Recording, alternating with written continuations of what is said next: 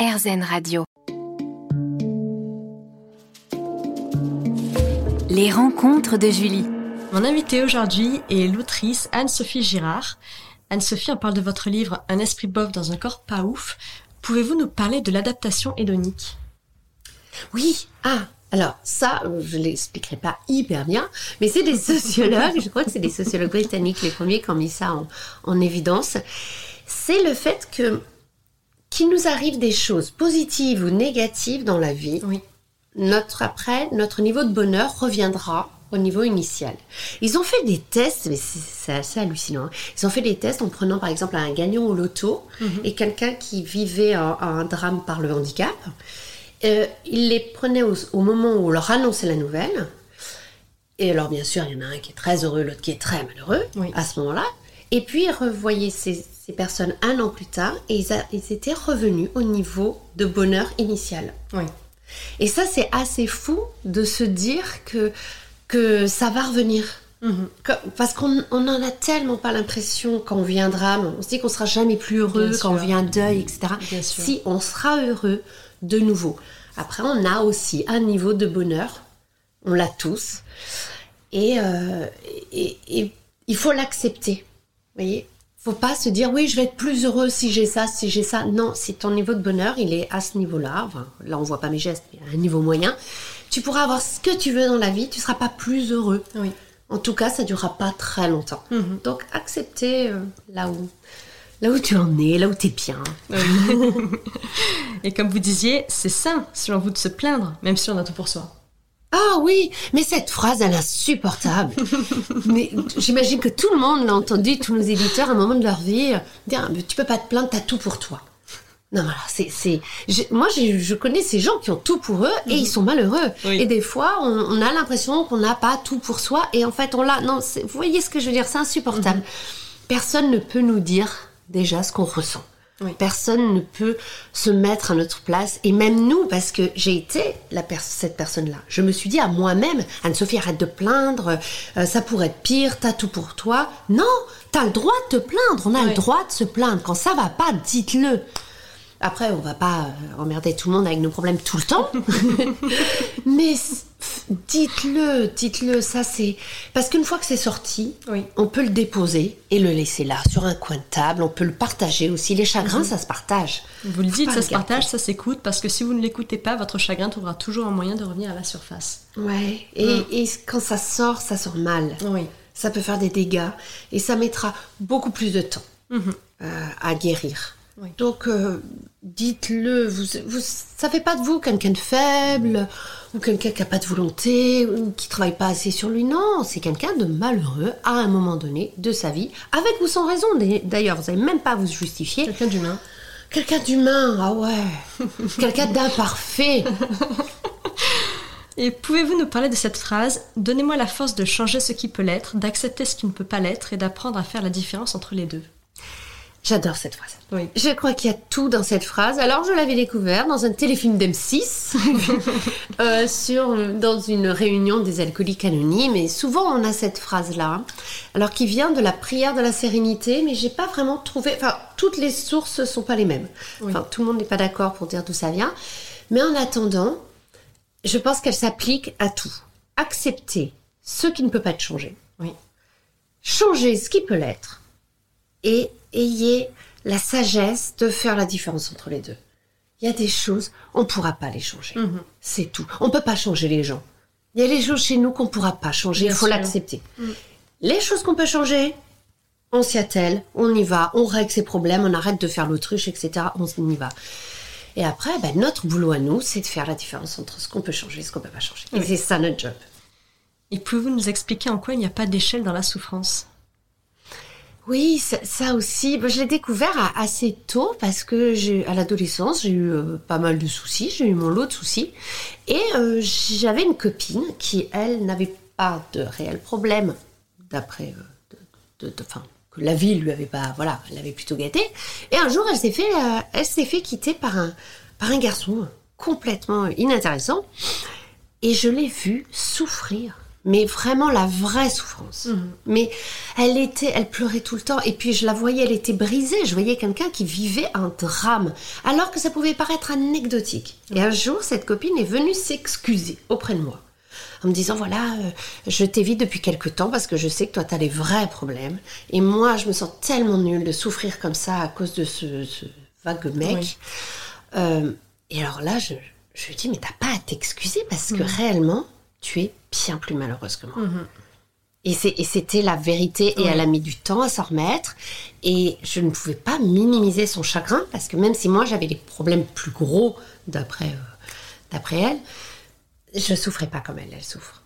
Donc il n'y a pas d'échelle de valeur. Sa souffrance n'est pas plus importante que la tienne parce que euh, ah, elle, elle a un cancer et toi, tu as ça. Et non, ton chagrin, c'est ton chagrin. Oui. Vraiment. Merci Anne-Sophie. Merci. On vous retrouve après une parenthèse musicale. Les rencontres de Julie.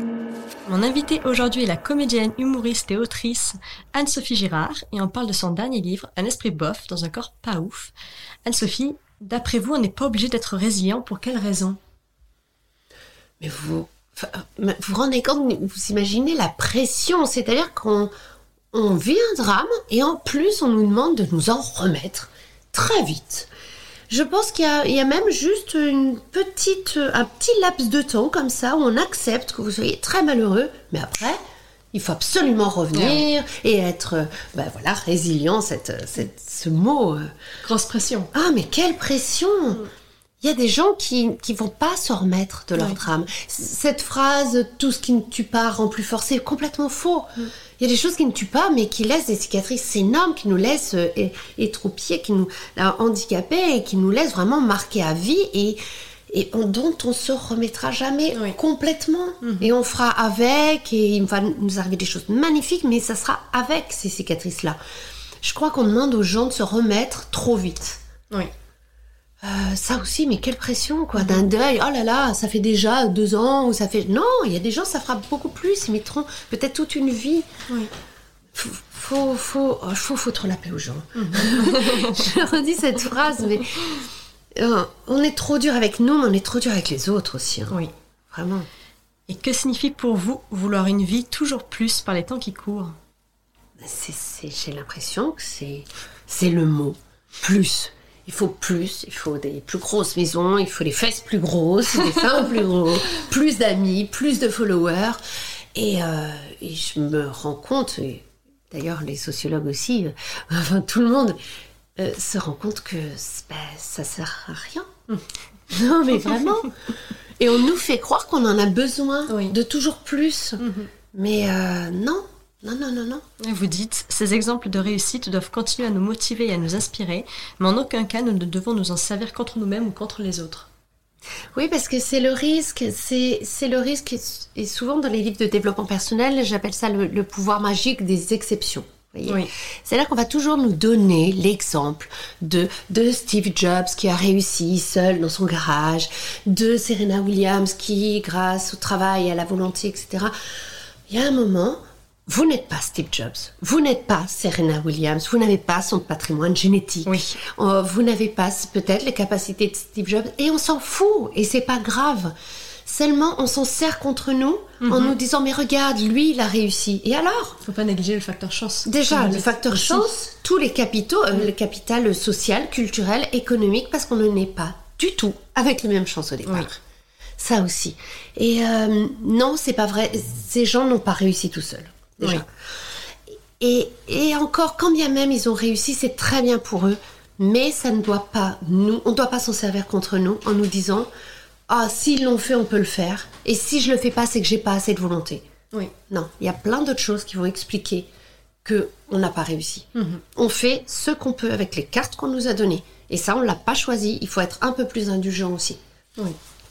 Parlons à présent de la seconde partie du livre, redéfinir la réussite.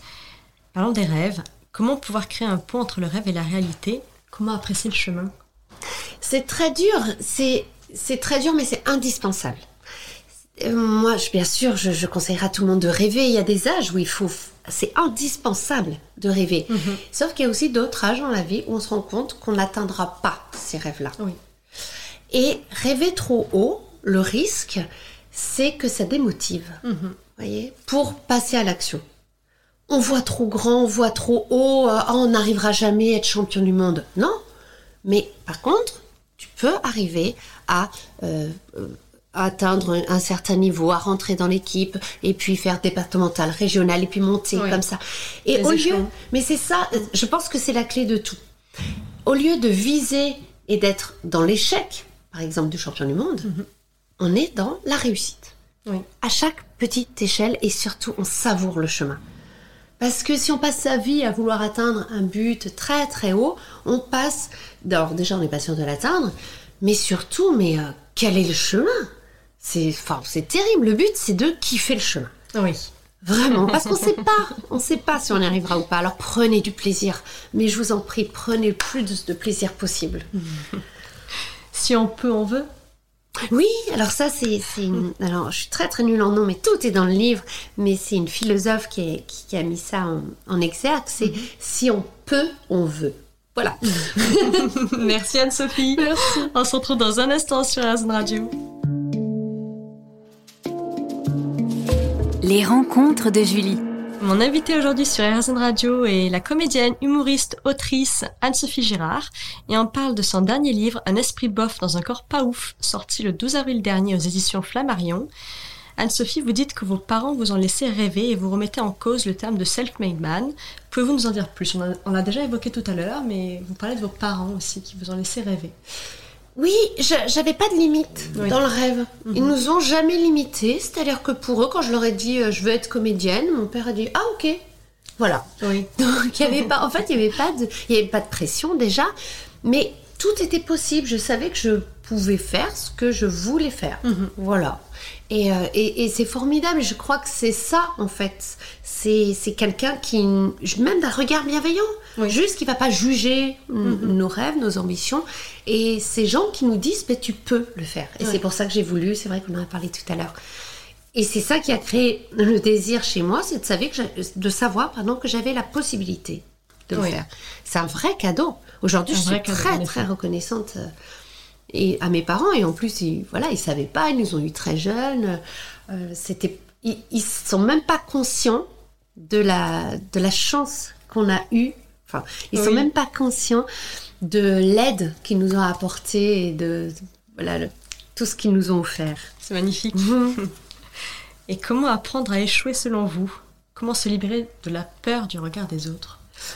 Je crois que l'échec, c'est quelque chose qu'on devrait apprendre aux enfants très très tôt. Oui.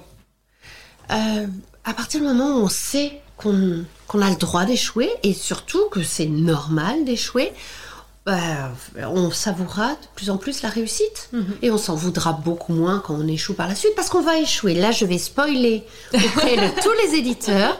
Vous allez échouer. Voilà, vous allez vous faire plaquer. Vous allez euh, euh, vous faire virer. Il va vous arriver plein, plein de sortes toutes sortes de choses comme ça, négatives. Et si on vous les a appris tout petit en vous disant, mais c'est pas grave. C'est pas grave de se faire plaquer, c'est pas grave de se faire virer d'un travail, c'est pas la fin du monde. Il y aura plein de belles choses qui vont arriver après. Et je crois que ça devrait être vraiment, euh, ça devrait faire partie des choses qu'on apprend aux enfants. Oui. Parce qu'en leur apprenant que, mais qui sont les plus beaux et qui peuvent, voilà, qui sont, mais on les aide pas tellement. Et vous citez Winston Churchill, le succès c'est d'aller d'échec en échec sans perdre son enthousiasme. Oui, oui, c'est la clé de tout. Vous allez échouer, je vous l'ai dit. Euh, mais faites-le. Oui. Faites-le, et j'ai un des chapitres qui s'appelle Faites-le, mais même mal. Je vous en supplie, faites les choses mal. Et concernant la peur du regard des autres, vous faites un constat imparable. Je cite Tout le monde ne nous regarde pas, tout le monde ne nous déteste pas, tout le monde ne nous critique pas. La vérité, c'est que tout le monde s'en fout. Oui, exactement. Mais c'est dur d'apprendre ça. Moi, quand je me suis rendu compte que tout le monde s'en foutait de moi, ah, ça a été un choc sur le coup. Non, je crois que ce qui intéresse les gens, c'est eux-mêmes. Oui. Et, et, et c'est pas grave non plus, parce qu'on est les autres hein, pour, pour les uns. Enfin, tout le monde a compris ce que je voulais dire. et c'est se donner beaucoup d'importance que de penser que tout le monde nous regarde et que tout le monde nous jalouse ou nous envie ou nous empêche. Et souvent, dans le développement personnel, il y a, il y a ça, il y a cette notion de... euh, on- comme si on avait un pouvoir illimité et les autres seraient des gens toxiques qui nous empêchent de sortir de notre coquille. De... Ah, non, non, non. Je crois que les choses, elles sont bien plus simples que ça. Euh, on fait ce qu'on peut et les gens en face de nous font ce qu'ils peuvent aussi. Oui. Et pouvez-vous illustrer votre propos avec l'exemple de la photo du podium que vous citez dans votre livre? Ah oui, oui, oui. Ah, j'ai adoré cette photo. Alors, imaginez, c'est une photo de, en noir et blanc que j'avais trouvé, sur, enfin que j'avais vu passer sur internet. C'est un podium dans un jardin. Donc, première place, deuxième place, troisième place. Et sur la euh, première place, il y a un petit garçon qui tient une pancarte avec marqué 1. Et sur la troisième place, il y a un petit garçon qui tient une pancarte avec marqué 3. Et le petit garçon qui a la pancarte avec marqué 3 est le plus heureux du monde. Il est heureux, il a un sourire, il est fier de sa pancarte avec marqué 3. Et celui qui a la pancarte 1 regarde le petit garçon 3 et il pleure, il le regarde, il est jaloux, il est jaloux de son bonheur. Ah oui. Et j'adore cette photo parce que je me dis, mais qu'est-ce qu'il est heureux, le petit garçon 3 Mm. Et qu'est-ce que c'est mieux comme la troisième place Oui. Et ça aussi, je conseille à tout le monde d'être numéro 3. Voilà, c'est dit. Mais c'est dit Oh là là, la première place, elle est terrible. Trop de pression, on ne peut que redescendre. Et en plus, il n'y a rien au-dessus. Donc on peut plus Voilà. monter, on peut que redescendre et on a peur de perdre cette première place. Enfin, elle, elle est terrible. La deuxième place, un peu frustrante, parce qu'on pourrait. Et la troisième place, oh là là, mais c'est la meilleure. C'est là où il y a la meilleure ambiance. Donc n'hésitez soyez pas. numéro 3. Soyez numéro 3. Mais on s'amuse beaucoup mieux de notre côté. Oui. Merci Anne-Sophie. Merci beaucoup. On se retrouve après une parenthèse musicale sur RZN Radio.